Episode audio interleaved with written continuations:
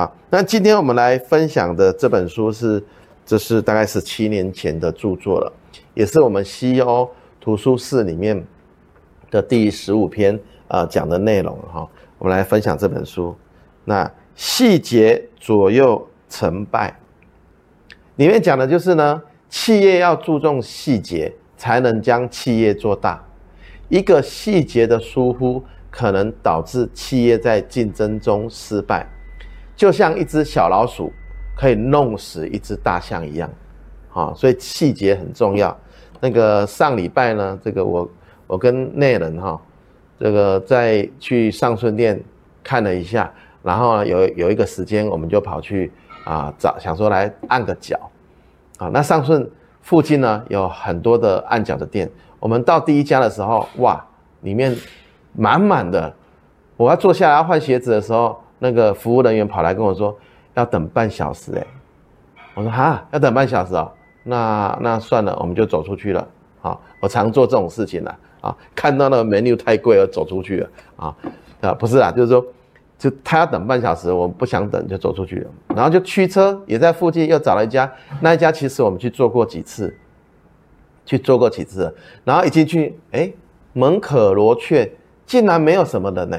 好几个媒媒体师啊，那个主体的师傅就坐在那边没事干嘛，好，然后这个招待人员就来招待啦，啊，是不是要做脚啊？我说对，然后要要怎么样哈？其实我很纳闷，就大概两条街之隔，有一家店这个生意那么好，有一家店生意不好，然后整体下来我来分享，整体下来服务人员的技术。跟服务的态度都没问题，但是我们发现有一个问题，就是呢，啊，很多地方是有灰尘的。比如说换鞋子的时候，鞋柜上面是有灰尘的。到的他们的厕所的时候，厕所的东西乱摆，好，然后也有一点脏了。这家店有一点久了，好，这个其实就是窈窕佳人呢，每次念之在之跟我们店长讲的，一家店可不可以成功？它的环境占很大很大的因素，尤其我们都每个月会有一个这个类似稽查人也会到店里，会去看他们的环境。也许稽查人店长有的时候都都比他们还要这个有自信，比较大声，他们也不敢乱不敢讲话嘛。那怎么办？拍回来，拍照回来啊，这个是我们蛮注重的。不管你是做什么样的店，你的厕所如果不干净，尤其是做呃吃的。尤其是做食品的，啊，如果你的厕所不干净，我不相信你的东西会有多美味、多卫生，好，那这是我们一个体验的啊，一样是做脚底按摩的，两家店差别那么大，一家店生意兴隆，一家店那个美脚美甲美脚哈按摩师呢就是没事做这样子哈，这是这本书要写的东西。如果你能注意到这些小小的细节，那么你的客人。就会愿意成为你的客户，啊，作者就说，如果他们不成为你的客户，那代表他的福气不够。所以我的前公司呢，有个信条是这样，啊，帮助值得帮助的人，也是这个意思。你不要气馁，只要我们做好我们该做的细节，生意一定不会不好的。啊，富翁的特质之一呢，就是追求完美细节。这一点我比较弱了哈，因为我看大而化之。比较粗线条的人了哈，但是书上是写，好，就是富翁的有一个很重要的细节。那我的这个偶像之一呢，王品戴胜益，他退休了啦哈，戴胜益先生呢，他其实就是很注重细节的。他当初呢，为他的王品集团定出二十九条的龟毛家族条款。好，所以这个这个以前的书都有了哈，但是他现在没在那公司，我们就不再琢磨啊。可是当时呢，就为王品创造出很优质的一个餐厅啊，二十九条的龟毛家族啊哈。OK，譬又比如说这个名制作人啊，电视制作人王伟忠先生，他最近在中广开了一个节目，很好笑，名字叫做哎，我说到哪里了？哎，我说到哪里？我也常常这样讲一讲是闪神。我说到哪里了？哈，这个王伟忠先生呢，也是一个追求完美细节的人，啊，进而创造出傲人的收视率。啊，以前他制作过的电视啊，几乎我们那个时代五零年代、六零年代的好朋友应该都看过他的电视了哈，这很很很蛮好笑的哈。OK，那这本书呢，就是用一则一则的故事来讲述这个道理，就是说为什么要注重细节，因为细节它可以左右成败的项目啊。认为所有的事情呢，都要源于小细节。尤其创业之初啊，我们上次有分享一本书，叫做《不受伤创业》嘛。有一天我骑着脚踏车去跑十七公里海岸线，哦，我真的很久没骑了吼，那天脚痛得要死。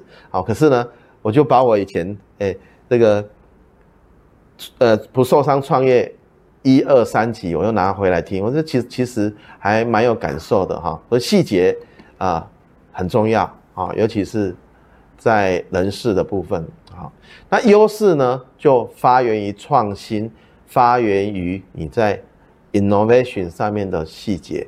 啊，如果你行销可以做得很细，你没有放走任何一个客户，像塔木德，他有个顾客篇在想，让每一个客户都变成老客户，哇，那你这家店其实也不用新客户。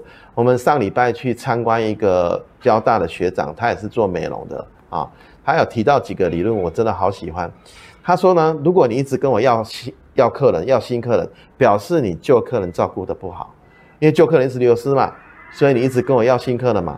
那换个角度，如果你一直跟我要新人要美容师，表示你没办法留住你的美容师嘛，所以才让美容师一直流失。你要一直新的人嘛，所以呢，注重技。可以留住客户，让他变老客户；注重细节呢，就可以留住人才，让人才变成我们的宝。好，书上有很多例子。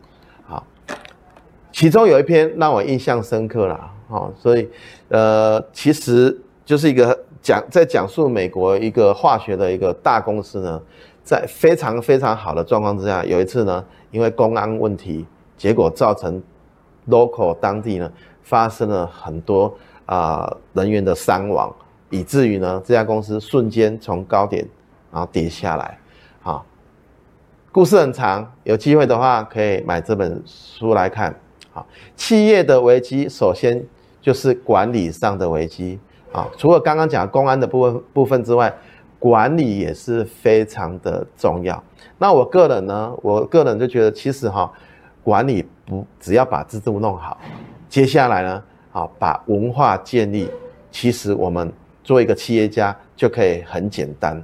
我再讲一次，管理我个人的体会就是把制度弄好，再来建立文化。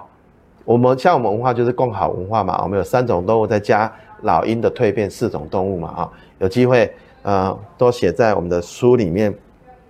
为什么我还没有开始打书？是因为博客来还没有上架。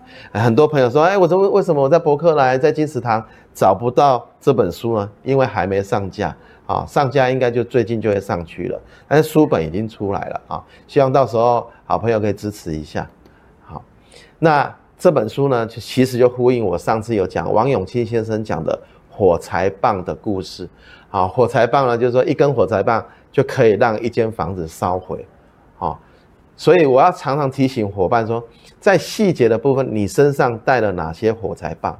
这些火柴棒有可能会让你的人员流失，有可能会让你整个店、你整个企业啊关闭倒闭，都是有可能的啊。所以尽量降低你身上带的火柴棒啊。这样的今天的分享呢，这本书其实这本书蛮久的呢，好，蛮值得大家一看的。那。今天就跟大大家分享《细节左右成败》这本书，谢谢大家，谢谢。